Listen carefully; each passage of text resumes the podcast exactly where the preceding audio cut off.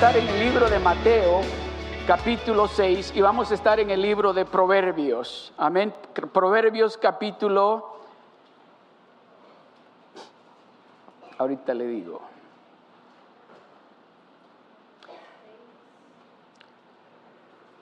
Mateo capítulo 6 y vamos a estar en el Proverbios capítulo 5. Amén. So vamos a iniciar leyendo todos juntos. Mateo 6 del verso 31 al 34. Y empezamos esta serie que se titula Ubícate. ¿Se acuerdan, verdad? Iniciamos el domingo pasado esta serie que se llama Ubícate. El Señor diciéndonos, ubícate. Amén. So, el título de la enseñanza en este día, este día es dígale sí a Dios primero. Dígale sí a Dios primero. Ese es el título de la enseñanza en esta tarde. Vamos a leer todos juntos Mateo 6 del verso 31 al 34. ¿Están listos? Todos juntos y para que leamos lo mismo, leamos en la pantalla juntos, ¿sí?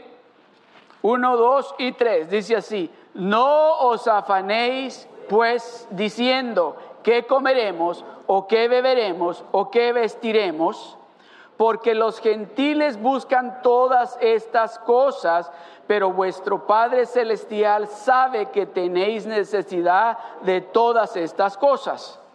Mas buscad primeramente el reino de Dios y su justicia, y todas estas cosas os serán añadidas. Así que no os afanéis por el día de mañana, porque el día de mañana traerá su afán. Basta a cada día su propio mal. Así que no os afanéis por el día de mañana, porque el día de mañana traerá su afán basta a cada día su propio mal. ¿A qué le ha estado diciendo usted? Queriendo y tal vez en unos casos sin querer, intencionalmente o sin intención. ¿A qué le ha estado diciendo usted? Sí primero. ¿O a quién? ¿O a quiénes? intencionalmente o sin intención, ¿a quién le ha estado diciendo usted? Sí, primero.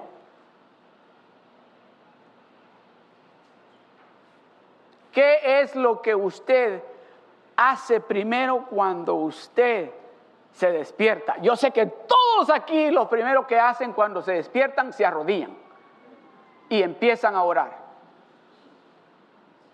Todos aquí hacen eso. Al momento que abren los ojos, dicen gloria a Dios y se arrodillan y empezamos a orar. ¿Verdad que sí? Aquí no hay nadie que se despierta y lo primero que hace así. Oh, me mandaron un mensaje, espérate. Espérate, a contestar este mensaje. ¿Verdad? Y chequeamos el mensaje y luego dice, oh, déjame chequear el Facebook tempranito para estar adelantado. Y, pues en ese mismo, estoy aquí en el teléfono, voy a chequear el Instagram también y el, el Twitter también y esas otras cosas que hay, ¿verdad? Pero aquí no hay ninguno que hace eso, sino que primero le dice sí a Dios. Amén.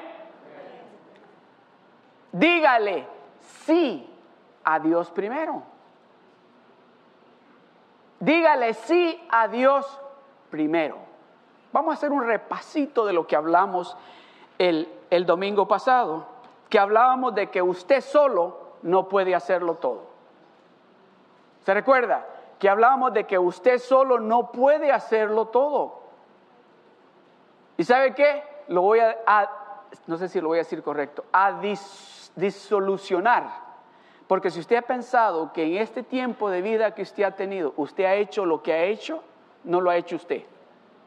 Nada de lo que usted tiene, nada de lo que usted ha logrado, lo ha hecho usted. Si usted pensaba y alguna vez ha dicho, oh, mira lo que yo hice. Y si usted está diciendo, miren los hijos que yo tengo, miren la casa que yo tengo, déjeme decirle, no lo ha hecho usted. No lo ha hecho usted. porque el que le dio todo eso que usted se está haciendo así es el Todopoderoso. Amén. Y leíamos el domingo pasado en el libro de Efesios, el capítulo 2, el verso 10, donde dice, porque somos hechura suya, creados en Cristo Jesús para buenas obras, las cuales Dios preparó de antemano para que anduviésemos en ella. Porque somos hechura suya, creados en Cristo Jesús para hacer cosas buenas Usted y yo no fuimos diseñados para hacer cosas malas, fuimos diseñados y creados para hacer todo lo bueno. Y tal vez usted estará pensando, bueno, ¿y por qué he hecho todas esas cosas malas que he hecho? ¿Se recuerda que dice en el capítulo 1 de Génesis lo que pasó? O en el libro de Génesis, ¿qué fue lo que pasó? ¿Se acuerdan? ¿Se recuerdan? Bien estaba todo todo estaba funcionando bien hasta que llegó alguien y engañó a quién. A ver, ¿a quién engañó? ¿A quién? No, también a Adán. Si no le echen la culpa a Eva, también a Adán. Y las hermanas fueron las que dijeron a Eva. También Adán, a ver hermanos, hablen. Si también Adán cayó, ¿verdad? Y por ahí empezó el problema. Todo iba marchando bien. Todo. Y déjeme decirle algo, aún en ese momento Adán no podía decir, o lo hice solito yo. Todo lo que está sucediendo aquí en el jardín del Edén lo estoy haciendo solito yo. Dice que Dios bajaba ahí todos los días. So estaba haciendo algo para lo cual él había sido creado, hacer cosas buenas. Pero cuando vino el enemigo y trastornó el plan de Dios, empezamos a hacer todo lo contrario de lo que usted y yo fuimos diseñados. ¿A cuántos les ha sucedido esto? Los que han tomado el nivel 1. ¿Cuántos han tomado el nivel 1? ¿Les sucedió esto a usted de que, de que dice, yo ya no tengo que andar hablando como hablaba? Y de repente se le sale una y dice, uh, ¿Y sabe de quién nos preocupamos más? No el que nos escuchó, sino de aquel. Decimos, Señor, perdóname que no tuve que haber dicho eso. ¿Verdad? ¿Por qué? Porque estamos ya conscientes de que hemos sido hechos a imagen y semejanza de ese Dios todopoderoso que nos dice que hemos sido creados para hacer y hablar lo bueno. No para hacer lo malo ni para estar hablando lo malo. ¿A quién le gusta bailar todavía? No me levante la mano. Pero que de vez en cuando, cuando hay una cancioncita, el piecito se le mueve, ¿verdad? ¿Verdad? Pero déjeme decirle algo. ¿Usted sabe quién inventó el baile? ¿Usted cree que lo inventó el hombre? Dice que David danzaba para Dios. David danzaba para Dios. Entonces no se preocupe si cuando usted oye una musiquita que le gusta, que quiere mover, no se preocupe. Preocúpese de no hacerlo como lo hace el mundo. Porque aquí, aquí, yo creo que ya vio, ya me vio a mí también, ¿verdad? Aquí danzamos y alzamos nuestras manos. ¿Por qué? Porque estamos adorando a un Dios real. A un Dios que me dijo, si para eso te diseñé, para que me adores a mí, para que me alabes a mí, no solo con tu boca, con todo tu ser tienes que adorarme a mí. So hemos sido creados porque somos hechura suya, creados en Cristo Jesús para buenas obras, las cuales Dios preparó de antemano para que anduviésemos en ellas. Ya estaban preparadas aún antes de que usted y yo naciéramos. Ya esas obras estaban preparadas para que usted y yo caminemos en ellas. ¿Cuántas veces le ha pasado esto a usted? Que va camino a algún lugar y lleva a alguien ahí al lado que va con usted, ¿verdad? Y usted va en la dirección correcta y le dice, no, no, no es por ahí, es por aquí. Y usted se desvía. Y ya como a las 30 millas le dicen, uh, aquí no era, me equivoqué. ¿Le ha pasado eso a usted? ¿Y qué quiere hacer usted? ¿Hacer las buenas obras para las cuales usted fue diseñado o hacer las buenas obras por el cual aquel que lo cambió allá en el jardín del Edén? ¿Cuál quiere hacer usted? Decir, oh, te amo por haberme cambiado, mira ya, 30, mira. ¿O quiere usted decir esas cosas que decía antes? Usted y yo hemos sido diseñados para hacer cosas buenas. De eso hablamos. Y mire lo que dice Jeremías nos decía, que se los compartí, Jeremías 29, 11, que dice, porque yo sé muy bien, eso es lo que dice la nueva versión internacional, me gusta esta versión, porque dice, yo sé los pensamientos, porque yo, les voy a leer esta versión, ustedes lean esa, pero yo les quiero leer esta versión. La nueva versión dice, porque yo sé muy bien, dice el Señor, porque yo sé muy bien los planes que tengo para ustedes, afirma el Señor planes de bienestar y de no calamidad, a fin de darles un futuro y una esperanza. Eso es lo que Dios está pensando. Eso es lo que Dios ha planeado. Eso es lo que está en el plan de Dios. O oh, usted piensa de que, ah, e, estará Dios pensando, es que Dios no sabía que iba a suceder esto. Y dice, ah, quizás me no presté atención en esto y ahora no sé cómo voy a ayudarle con esos planes a él o a ella. Porque no le presté. No, Dios sabe todo. Dios ya tenía desde aún antes de ponerlo a usted y a mí en el vientre de nuestra madre, Él ya sabía ese plan que tenía para usted y para mí. Él ya lo tenía planeado. No vino nadie y le dijo, ¿sabes qué? a, a Frank, dale esto. No, él ya lo tenía planeado, ya lo tenía escrito. No vino nadie y le dijo, quítale eso, no se lo des a él. No, dijo, ya lo tengo ahí en el plan. Ya está en el plan. Porque yo sé muy bien los planes que tengo para ustedes, afirma el Señor. Planes de bienestar y no de calamidad a fin de darles un futuro y una esperanza. Hebreos capítulo 4, verso 3 dice, pero los que hemos creído, pero los que hemos creído entramos en el reposo de la manera que dijo, por tanto juré en mi ira, no entrarán en mi reposo, aunque las obras suyas estaban acabadas desde la fundación del mundo. ¿Qué es lo que, es lo que leímos en Mateo? Que dice, las obras, fuiste diseñado para hacer obras buenas, pero elegiste hacer lo malo. Al pueblo de Israel está hablando aquí, le dice, por haber elegido hacer todo lo contrario a lo que yo te diseñé que tú hicieras, no entrarás a la tierra prometida. Pero usted y yo en esta tarde le vamos a decir a Dios, sí primero. ¿Verdad? Le vamos a decir a Él sí primero. En todo le vamos a decir a Él, sí Señor, tú eres primero. Porque yo no quiero perderme ninguna de estas bendiciones que Dios tiene para mí. Yo quiero recibir cada una de esas bendiciones que Dios tiene para mí por el hecho de yo decirle a Él, sí, primero.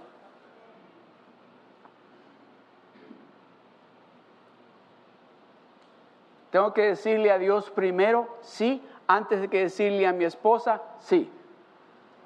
Tengo que decirle a Dios sí primero antes de decirle a mi esposo sí. Tengo que decirle primero sí a Dios antes de decirle a mi jefe sí, sí. Sí. Porque Dios ya tiene un plan perfecto para usted. Para usted. Amén. ¿Se imagina usted esto? Dice, le voy a volver a leer, pero los que hemos, pero lo, lo que hemos creído, pero los que hemos creído entramos en el reposo de la manera que dijo, Por tanto juré en mi ira, no entrarán en mi reposo, aunque las obras suyas estaban acabadas desde la fundación del mundo. Mientras más prosperidad, más entretenimiento, más tiempo tomamos nosotros en decirle al mundo sí y no a Dios. ¿Se recuerda usted? A ver, uno, uno nada ¿A quién de ustedes recién acaba de comprar su iPhone? Todos tienen hace ratos con el iPhone, los que tienen, ¿verdad? ¿Verdad que ya se les hace difícil salir de la casa sin el iPhone? Oh, se les olvida el iPhone. Regrésate, que dejé el teléfono. Regrésate.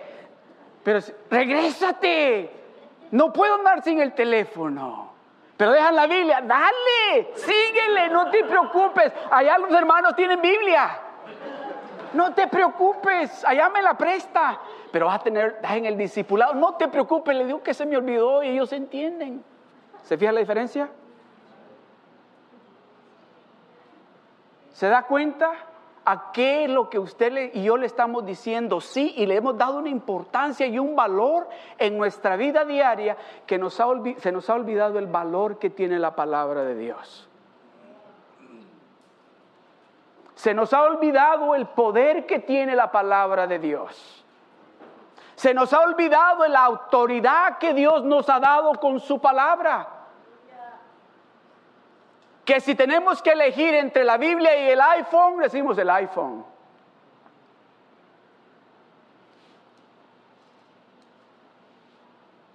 Es que tengo que estar chequeando mis conexiones en el Facebook, en el Twitter. Y luego empezamos a recibir emails, ¿verdad? O en el Facebook dice, ¿cómo? No sé si dice que lo acepte como amigo. Y usted dice, ¿quién es? oh, ya, ¿verdad? Y se le empieza a multiplicar los amigos allí. Oiga lo que voy con esto. Empieza a multiplicarse los amigos. Y luego alguien de ese grupo que se hicieron de amigos le dice, oye, Can we get together? Y usted le dice, ¿para qué? Well, let's get together with everybody and we can have some coffee and some cheesecake. ¿Qué día? Eh, Friday, el viernes. Ok, dice usted. ¿Verdad? Y luego, conforme pasan los días y yo acercándose el viernes, dice, oh, si yo tenía que ir al rock group de mi hermano Isidro y ya me comprometí. Ah, o tenía que yo estar haciéndole, escuchando mis CDs y ya me dije que. ¿A quién le está diciendo que sí? Primero. Y el asunto es este, oiga bien esto, que van a haber momentos, oiga, del 1 al 10, van a haber situaciones de que usted diciendo que sí va a estar diciendo que no. A alguien. Cuando usted está diciendo que sí a alguien o a algo, le va a estar diciendo a alguien o a algo no. No. Oh pastor, pero es que yo no tengo el corazón para decirle a la hermana, no voy a poder ir. Porque ¿cómo se va a sentir el hermano si le digo no puedo ir? Y al decirle sí o no, o sí a esa hermana o hermano, le está diciendo no a otro hermano o a otra hermana, o a Dios. Oh, pero sí tengo corazón para decirle a Dios no pero no tengo el corazón para decirle a la hermana o al hermano no puedo. Decía Pastor Jerry que estuvo en una conferencia con los pastores y que el pastor que estaba trayendo la predicación, dice que estaba hablando acerca de los que le echamos la culpa al otro, no queremos aceptar que es nuestra culpa. Y dice que dijo, dijo, y dijo él, el pastor que estaba predicando, yo soy uno de ellos, que yo siempre le echo la culpa a los otros de todo lo que sucede. Y dice que les dijo a todos los pastores, ¿cuántos de ustedes son igual que yo?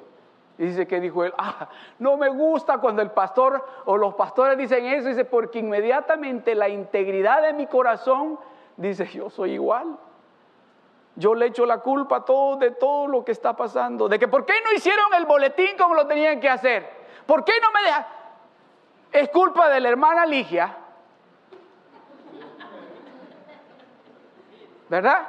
Le echamos la culpa al otro.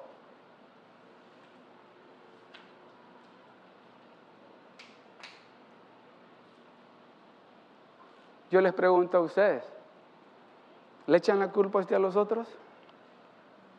¿De lo que está sucediendo con usted alrededor suyo? ¿Le está echando la culpa a usted? ¿A sus compañeros de trabajo? ¿Le está echando la culpa a usted? ¿A sus hijos? ¿Le está echando la culpa a usted a su esposo o a su esposa?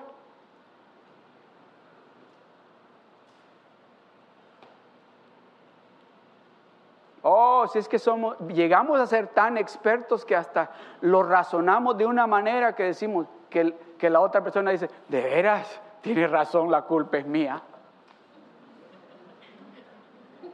Y le explicamos bien detalladamente que convencemos a la otra persona, tienes toda la razón, toda la culpa es mía. Tú sí que ibas a hacer lo correcto. Pero yo quiero enseñarle algo. cuatro categorías que nosotros practicamos todos los días. Y se, envuelven esas cuatro categorías en dos. La número uno es cosas que hiciste y cosas que no hiciste. Cosas que hiciste y cosas que no hiciste. Seamos honestos, ¿cuántas cosas usted planeó el lunes pasado y dijo, las voy a hacer? Seamos honestos, ¿cuántas de ellas usted no las hizo?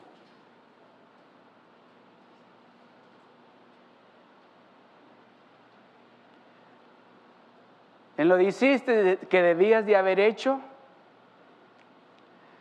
no debías de haber hecho, en lo que no hiciste, deberías de haber hecho, pero no hiciste, no debías de haber hecho esto y no hiciste.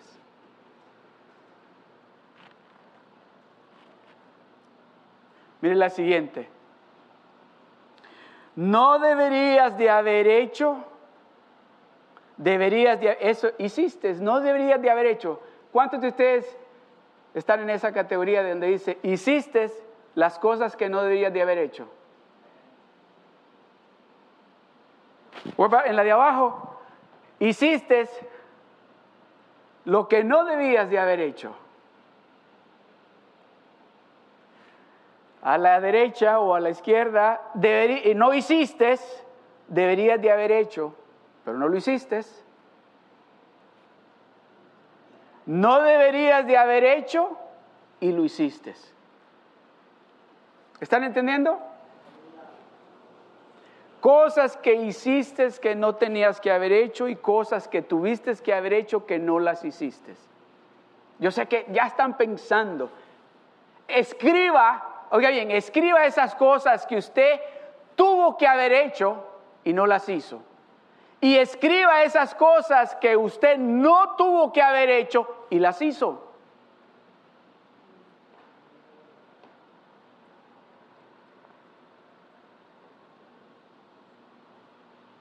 Y cada una de ellas se dividen en dos categorías.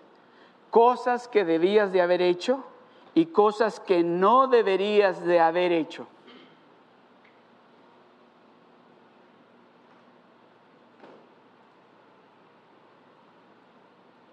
Las cosas que no hiciste pero deberías haber hecho tienen cuatro categorías. Número uno, cosas que pretendías hacer, pero se te acabó el tiempo. ¿Cómo nos pasa eso, verdad? Voy a hacer mi jornal antes de acostarme. Ya que lave los platos, ya que guarde, y llega la hora de acostarnos y decimos, bueno, digo, yo digo, ay, pero estoy cansado, pero al menos voy a leer la Biblia. ¿verdad? Yo digo así, voy a leer la Biblia y mañana hago el jornal. Cosas que pretendías hacer, pero se te acabó el tiempo, te cansaste, te dio sueño. Cosas que decidiste no hacer. Ay, pero ¿qué de malo tiene que no ore este día? Estoy orando ayer todo el día. ¿Qué de malo tiene que no pase tiempo de calidad con mi familia este día? A pesar de que nos estuvimos gritando todo el día.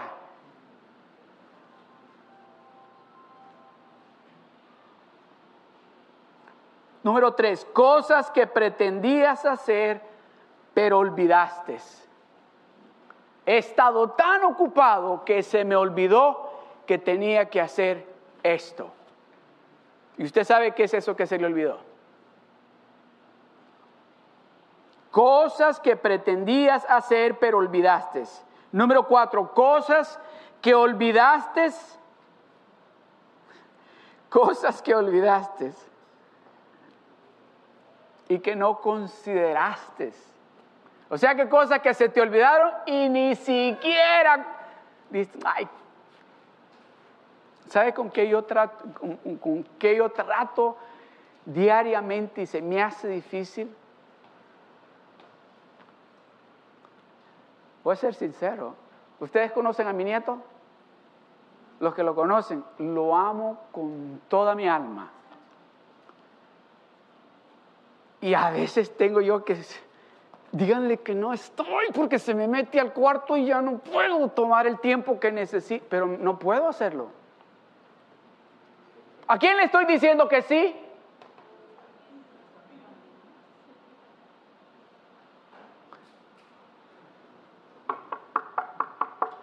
Grandpa. Aquí no está Grandpa. Pero no le puedo decir que así.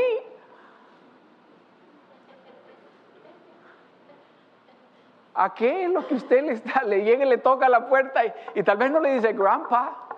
¿Qué le está diciendo a usted? Que pero usted dice, pero es que no le puedo decir que no. ¿Al cine?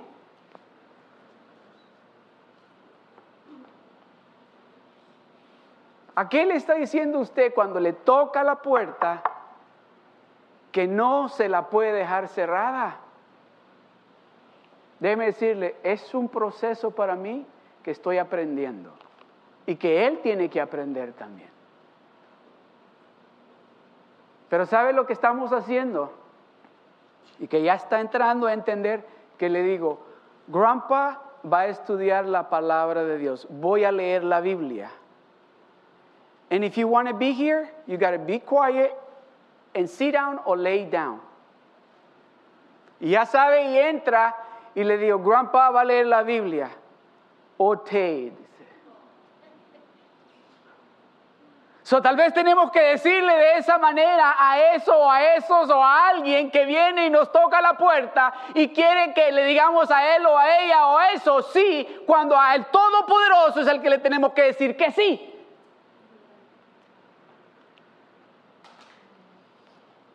Y lo amo tanto, lo quiero. Pero tengo que decirle a Dios primero, sí, a ti Señor. A ti Señor. Tú eres primero. A ti te voy a decir primero, Señor. ¿A quién le va a decir usted que sí primero?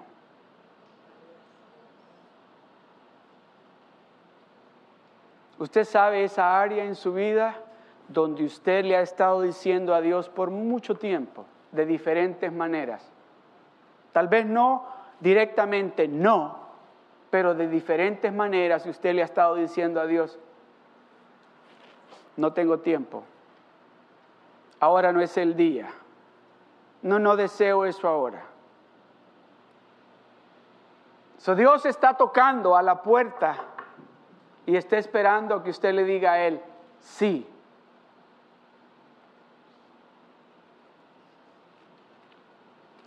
Ubícate se llama la serie que estamos iniciando.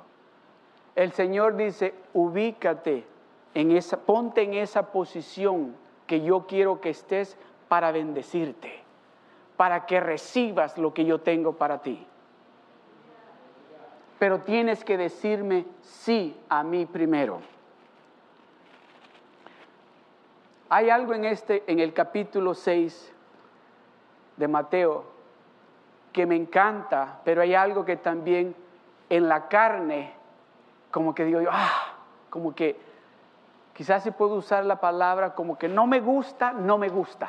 Pero mire lo que dice. Leíamos anterior, lo voy a volver a leer, Mateo 6, 31, 34, donde dice, no os afanéis, pues, diciendo, ¿qué comeremos? ¿O qué beberemos? ¿O qué vestiremos? Porque los gentiles, o sea, los que no conocen al Señor, buscan estas cosas, pero vuestro Padre Celestial sabe. Pero vuestro Padre Celestial sabe, pero vuestro Padre Celestial sabe, pero vuestro Padre Celestial sabe que tenéis necesidad de todas esas cosas que los gentiles andan buscando. Porque los gentiles buscan todas estas cosas, pero vuestro Padre Celestial sabe ¿Usted cree, ¿Usted cree que Dios no sabe lo que usted necesita? ¿Usted cree que Dios no sabe lo que usted necesita? Lo que usted desea. Él lo sabe, dice, porque vuestro Padre Celestial sabe que tenéis necesidad de todas estas cosas. Ahí usted sabe cuáles son esas cosas. El verso 33. Más buscad primeramente el reino de Dios y su justicia, más buscad primeramente el reino de Dios y su justicia, más buscad primeramente el reino de Dios y su justicia y todas estas cosas, ¿cuáles? Las que los gentiles andan buscando y las que el Dios tuyo sabe que tú necesitas, os serán añadidas. Todas esas cosas os serán añadidas. Hay un prerequisito primero, que lo busquemos a Él primero, que le digamos a Él sí primero.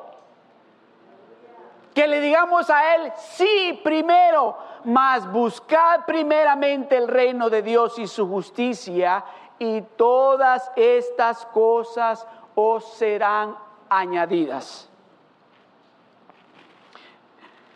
El verso 34, este es el verso. Así que no os afanéis por el día de mañana.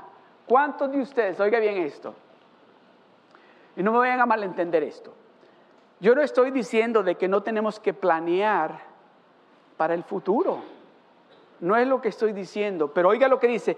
Así que no os afanéis por el día de mañana, afánate en este día, confía en el Señor en este día. ¿Qué dice ¿Qué dice en, en, cómo dice el Padre nuestro?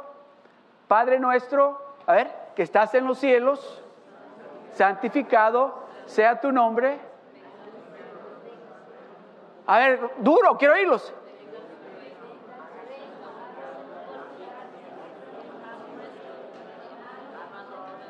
El pan nuestro de cada día repitamos esto, el pan nuestro de cada día.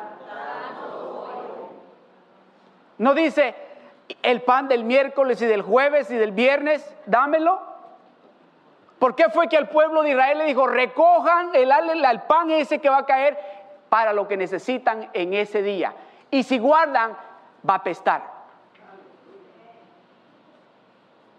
Ay, hubieron uno que, ese es cierto que apesta. ¡Uh! La peste que había en su casa. el pan nuestro de cada día. Eso es todo. Dice, primeramente buscad el reino de Dios y su justicia. Y esas cosas que ustedes desean van a ser añadidas a ustedes. Pero que le pidamos, pero lo bueno de esto es que dice, que no nos afanemos mañana, que no empecemos a preocuparnos. Y el asunto es este, que nos empezamos a preocupar de mañana ¿Y sabe lo que estamos haciendo? Trayendo el problema del futuro ahora.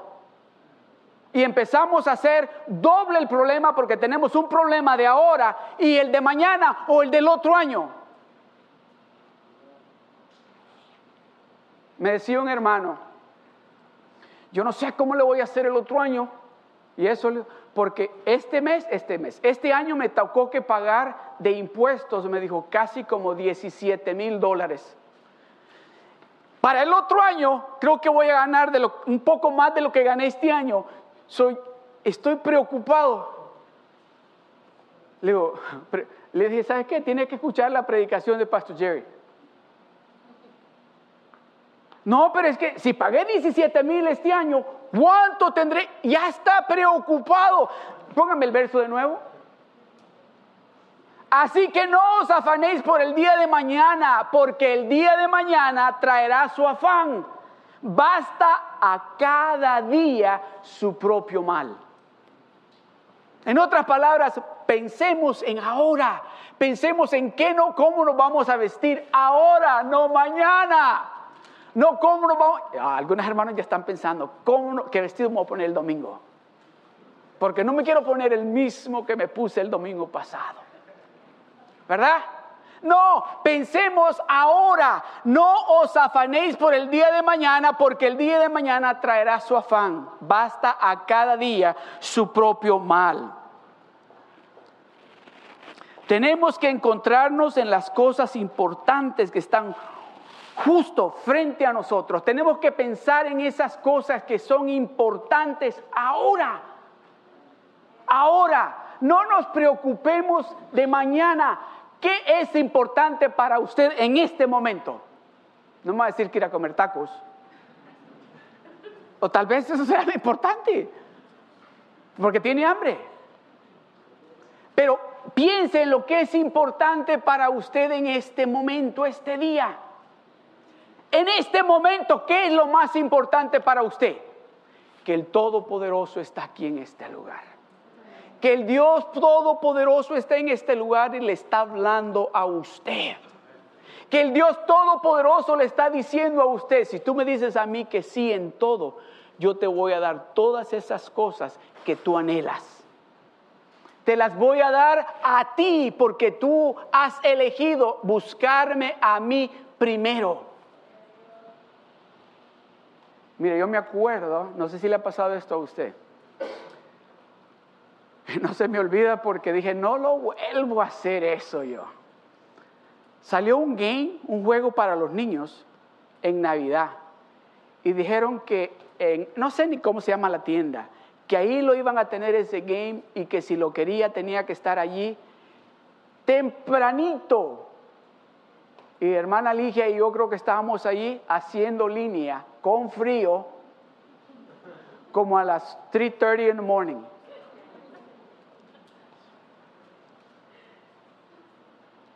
Ah, pero es que es importante ese juego porque se lo queremos regalar a nuestro hijo. ¿Se fijan lo extremo que nosotros hacemos?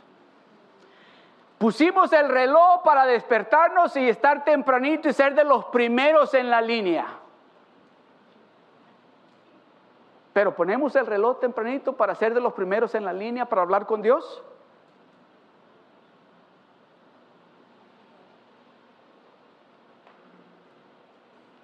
¿A quién le está diciendo usted que sí primero? Ubíquese. Mire dónde está. Dese de cuenta cómo está. Y mire si tiene que hacer unas cosas que le ha estado diciendo que sí, decirle no, a ti ya no te voy a decir que sí, a él le voy a decir que sí.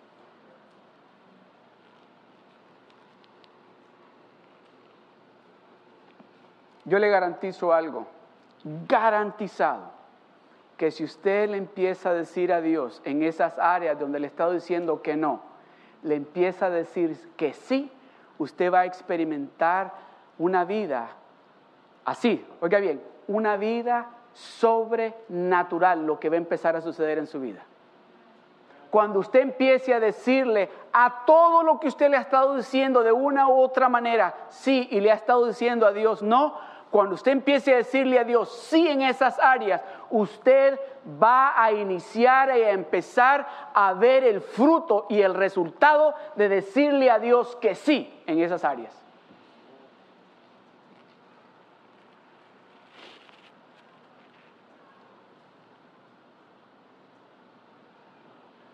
Gran parte de nuestra esterilidad se debe a la falta de concentración y de ser minuciosos en las cosas que planeamos hacer en conjunto con Dios.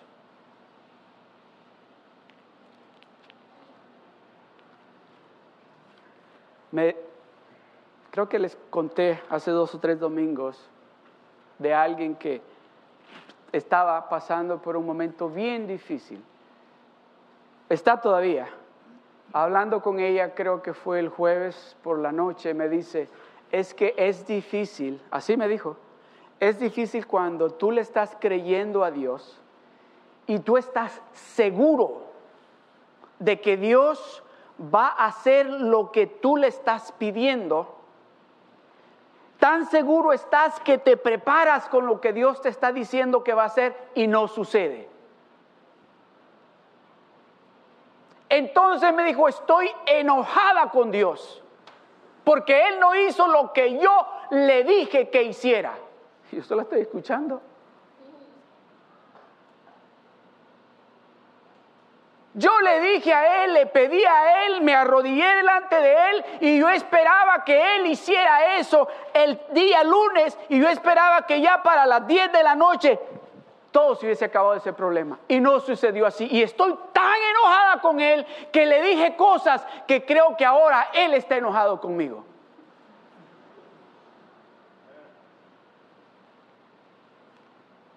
Y yo estoy callado, la estoy oyendo. Y me dice, ¿me vas a decir algo? Ah, le digo, si ya terminaste. No, me dijo, ¿te puedo decir lo que le dije? No. Pero es que yo quiero. No, hermano, lo tienes que decir. Ya se lo dijiste a él. ¿Verdad que él está enojado conmigo por lo que yo dije? Pero ¿sabes algo? Me dijo. Que cuando salí de ese lugar, él me dijo, me dijo así, aún después de yo haber dicho las malas palabras que le dije, me dijo, sigue peleando por lo que has estado peleando. Sigue peleando por lo que has estado peleando. Y le dije yo, ¿quién te dijo eso? Dios me dijo eso. Ah, le dije, yo pensé que Dios estaba enojado contigo. No, pero es que no, ok, entonces no está enojado contigo. Porque si dices que allí en ese momento que te dijeron, sorry, no va a resolver nada, dijiste unas palabrotas contra él y va saliendo de ese lugar y te dice, sigue peleando porque yo estoy contigo. ¿Sabe qué le dije yo? ¿Ya? ¿Ya terminaste? Y me dijo, sí, ok. Si Dios te dijo a ti que sigas peleando y tú escuchaste a Dios decirte, keep fighting for, I'm on your side. I'm with you. You're not alone in this. If you hear God speaking to you, fight for it. Pero está enojado conmigo. He's not mad at you.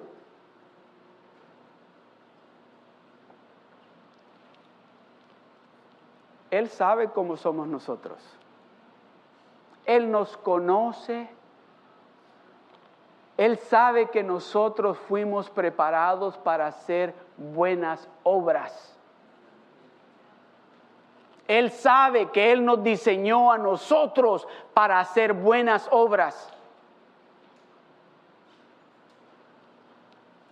Entonces no está enojado conmigo. No, porque si estuviera enojado contigo ya no estuvieras hablando conmigo.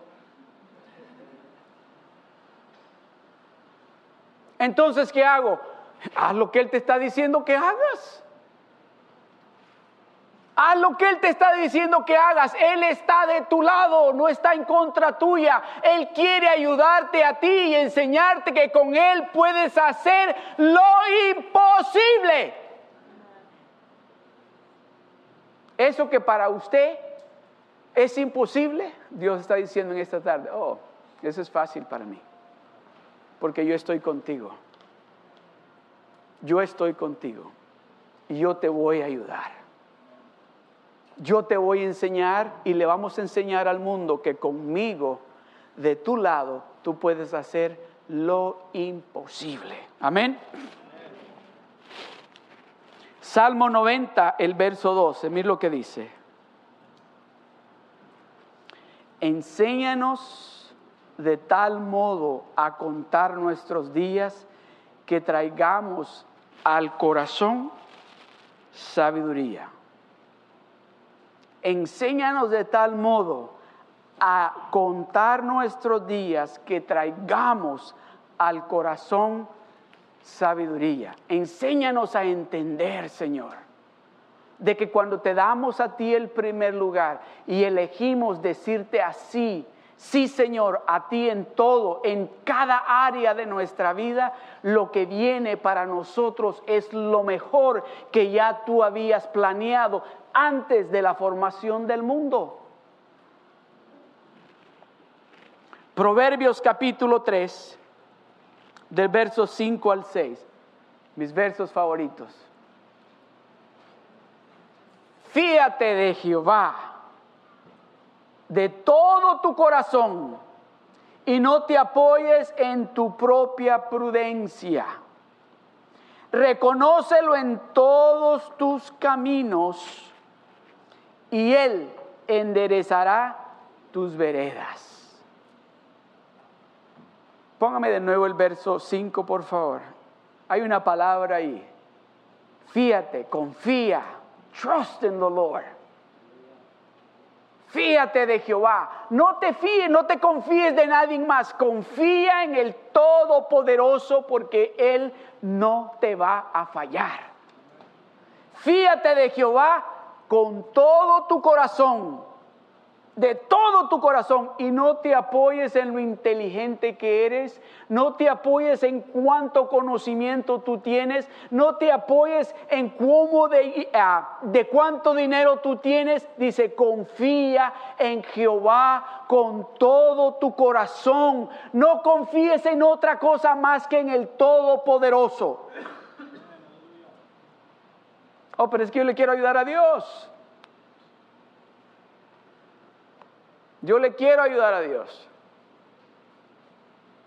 Y cuando queremos ayudarle a Dios es que lo que estamos haciendo es que si iba a tomar un año, ahora va a tomar tres años, porque ya metí las manos yo.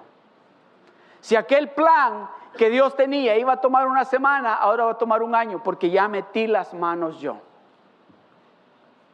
Fíate de Jehová de todo tu corazón y no te apoyes en tu propia prudencia el verso 6. Reconócelo, reconoce, entiende, date cuenta de que sin Él no puedes hacer nada. Es importante que le digas a Él sí en todo. Entiende, reconoce que Él es el único que puede darte lo que tú estás esperando. Reconócelo en todos tus caminos. Y ahí viene lo bueno. Y Él va a enderezar todo lo que está torcido. Todo lo que está torcido, Él lo va a enderezar. Reconócelo en todos tus caminos y Él enderezará tus veredas. Marcos capítulo 1 del verso 35 al 38. Este es un ejemplo de lo que anduvo haciendo Jesucristo.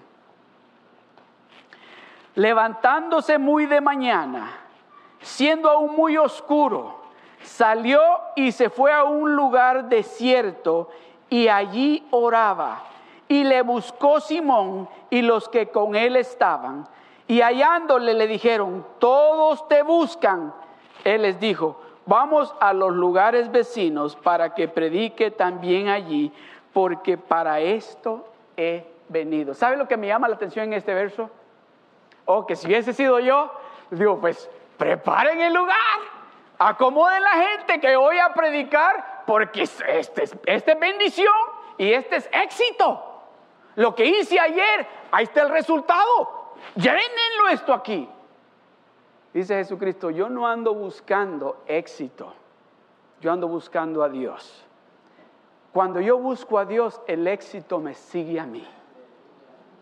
Cuando yo le doy el primer lugar a Dios, todo lo demás se va a ser añadidura. Dice, no, no, no, ¿saben qué? Y Pedro le dice, Señor, ya hay una multitud esperándote. Pasaste ese rato orando, yo sé que traes palabra poderosa porque has pasado tiempo con Dios. Sí, pero no le voy a predicar a estos. Vamos a ir a la otra ciudad a predicarles a que, Señor, no, espérate, no me escuchaste lo que te dije, que hay un montón de gente esperando. No, no voy a predicarles a ellos. No ando buscando el éxito, no ando buscando el favor del hombre, ando buscando el favor de Dios, ando buscando la bendición de Dios, porque eso Dios me lo va a dar a mí. Amén.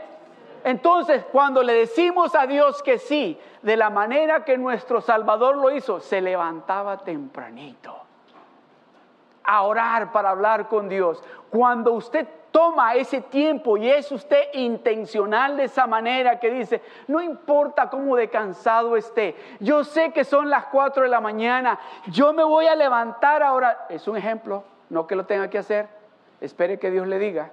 Pero si Dios le dice, hágalo porque Dios quiere hablar con usted. Dios quiere hablar con usted y hablar y contarle secretos que él tiene para usted. Amén. El Salmo 63, verso 1. Dios mío, Dios mío, eres tú. De madrugada te buscaré. Mi alma tiene sed de ti. Mi carne te anhela en tierra seca y árida donde no hay aguas. De esa manera quiere el Señor que vengamos con Él. Y Dios mío, Dios mío, eres tú de madrugada te buscaré. Mi alma tiene sed de ti. Mi carne te anhela en tierra seca y árida donde no hay aguas. Tengo hambre de ti, Señor. Por eso vengo buscándote a ti primero, Señor, porque yo sé que tú eres el agua de vida, porque yo sé que tienes esa agua que no voy a tener sed ya más. Proverbios capítulo 8, verso 17 dice así. Yo amo a los que me aman y me hallan los que temprano me buscan. Yo amo a los que me aman y me hallan los que temprano me buscan. Oh, yo sé que todos ustedes mañana se van a levantar tempranito para demostrarle al Señor cuánto lo aman porque saben que temprano es el mejor tiempo para encontrar a Dios. ¿Sabe por qué? Porque las demás iglesias se van a levantar tarde. So, si usted y yo nos levantamos temprano, vamos a ser los primeros en línea. Amén. Gloria al Señor. Isaías 26, 9 dice, con mi alma te he deseado en la noche, y en tanto que me dure el espíritu dentro de mí, madrugaré a buscarte, porque luego que hay juicios tuyos en la tierra, los moradores del mundo aprenden justicia. Ya me se está dando de cuenta de que es importante que le digamos a Dios que sí, especialmente tempranito en la mañana es que Dios se levanta temprano. Dios se levanta temprano. Dios no se acuesta tarde viendo la tele. Dios se va a la cama temprano. Porque Él quiere levantarse temprano para hablar con usted y conmigo. ¿Sabe que yo tengo un problema en mi casa ahora? Que no me sirve la tele. Y quiero ver la tele, pero no me agarra los canales que yo quiero ver. Y el asunto es que he dicho así, por, así disimuladamente digo, ponemos cable y todos me dicen, no. Pues ahí estoy, moviendo una antena que tengo arriba y cuando ya lo tengo bien y que me muevo, se me fue la imagen. Ay, y vuelvo a la tercera digo, ah, y lo apago. ¿Qué me estará diciendo Dios? Pasa tiempo conmigo mejor, deja la tele. Ok, Señor, ahí voy. Ahí voy. Con mi alma te he deseado en la noche y en tanto que me dure el espíritu dentro de mí, madrugaré a buscarte porque luego que hay juicios tuyos en la tierra, los moradores del mundo aprenden justicia. Hay muchas cosas buenas que no se deberían de hacer. ¿Sabía usted eso? Que hay muchas cosas buenas que usted no debería de hacer. Lo dejé pensando, ¿verdad? Hay muchas cosas buenas. ¿Han oído ustedes ese, versículo en la Biblia que dice que dice que hay cosas buenas que parecen malas y no, no, eso está en la Biblia. No, eso no está en la Biblia. Pero dice, ¿han oído ese refrán que dice hay cosas buenas que parecen malas y cosas malas que parecen buenas? ¿Verdad? Y muchas veces hemos hecho las malas porque parecen buenas, ¿verdad? ¿Cuántas veces? No me levante la mano. ¿Cuántas veces ha hecho las malas porque parecen buenas? Muchas veces, ¿verdad? Hay muchas cosas buenas que usted no tiene que hacerlas ahora. Ahora, mire lo que dice Romanos capítulo 1, verso 10. Rogando que de alguna manera tenga al fin la voluntad de Dios un próspero viaje para ir a vosotros. Este es Pablo hablándole a los romanos. Él deseaba, anhelaba ir a ver al, pueblo romano, pero dice, oh, tiene que estar esto en el plan de Dios. Solamente porque ustedes dicen que yo vaya a visitarlos, ustedes se van a bendecir y la bendición que ustedes van a hacer para mí, pero tiene que estar bajo la voluntad de Dios, rogando que de alguna manera tenga al fin por la voluntad de quién? Por la voluntad de Dios un próspero viaje para ir a vosotros. ¿Era malo que Pablo fuera a ver a los romanos? Por supuesto que no. Habían escuchado de él, habían escuchado lo que Dios estaba haciendo a través de él, pero él se había dado cuenta de algo que él no estaba siguiendo el éxito, que él no andaba buscando que los hermanos dijeran, vino Pablo a visitarnos y miren lo que Dios hizo a través de Pablo. No, no, no. Él dice, yo estoy esperando. Si es bueno que yo vaya a visitarlos a ustedes, pero hasta que Dios no me lo indique que yo vaya, no va a suceder. Amén. So hay cosas, por eso tenemos que darnos de cuenta de que cuando hay que tomar decisiones que parezcan buenas, no las tome por usted solo, consulte con Dios. Señor, ¿es esto lo correcto que tengo que hacer? ¿Tengo que ayudar a esta persona, Señor, de esta manera? ¿Estás tú de acuerdo con lo que voy a hacer, Señor? ¿O me espero? Es difícil aprender eso. Déjeme decirles por qué. Y compartí esto con mi hermano Abraham el otro día.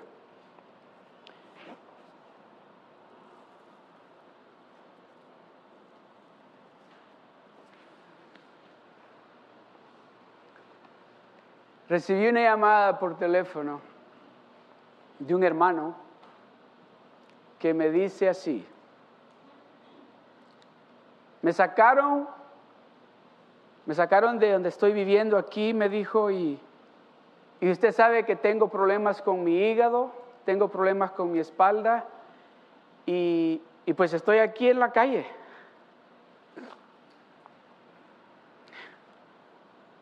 E inmediatamente, ¿a dónde en la calle? Pues aquí afuera. Me sacaron y tengo todas mis cosas aquí. Y pues ya, ya para esto eran casi las 11 de la noche y estaba frío ese día. Ok, le dije, espérate. Agarré el teléfono, marqué a un lugar que nosotros conocemos y le dije, ¿saben qué? Puedo darles mi tarjeta, necesito reservar un cuarto para esta persona. Ok, hicieron todo y me dijo, ok, está bien, ya está todo verificado, dile que vaya. Fue allí, llegó allí, y como los 10 minutos me llama y me dice, dicen que la tarjeta no pasó. Y ya para eso era casi la una de la mañana.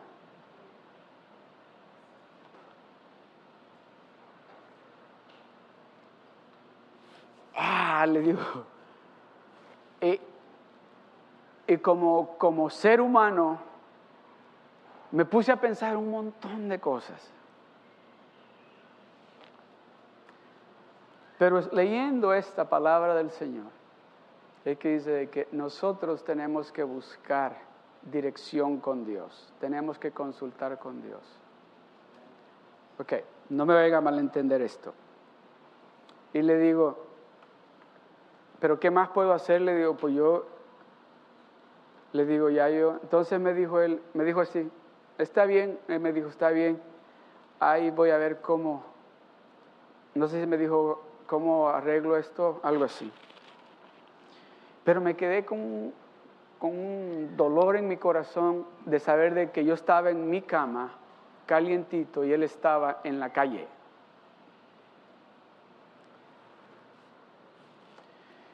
Al siguiente día me llama y me dice, me dieron el cuarto aquí en el hotel. Y le digo, ¿cómo? Entonces pasó la tarjeta, no me dijo. Ahí luego te explico cómo sucedió todo. Luego me explicó cómo sucedió todo y yo estaba interrumpiendo algo que Dios iba a usar para bendecir a ese hombre. Yo queriendo hacer algo que creía que era lo correcto, en el momento no era lo correcto, en el momento lo correcto era lo que Dios estaba haciendo en él. Cuando él me explicó lo que sucedió, eh, sentí como que Dios me estaba jalando las orejas. Como que Dios me estaba diciendo, you gotta listen to me. Don't just go and do things assuming, well, this is the right thing to do. You need to speak to Him. We need to speak to Him. We need to hear from Him. I was this close, or even quizás this close, para interrumpir algo que Dios hizo para bendecir a este hombre, si yo, si aceptan mi tarjeta. Dios tuvo que decir, no, no acepten esta tarjeta para bendecir al hombre. Y cuando Él me lo explicó de esa manera y lo recibió de esa manera, trajo bendición a mi vida de que tenemos que escuchar a Dios en todo tiempo.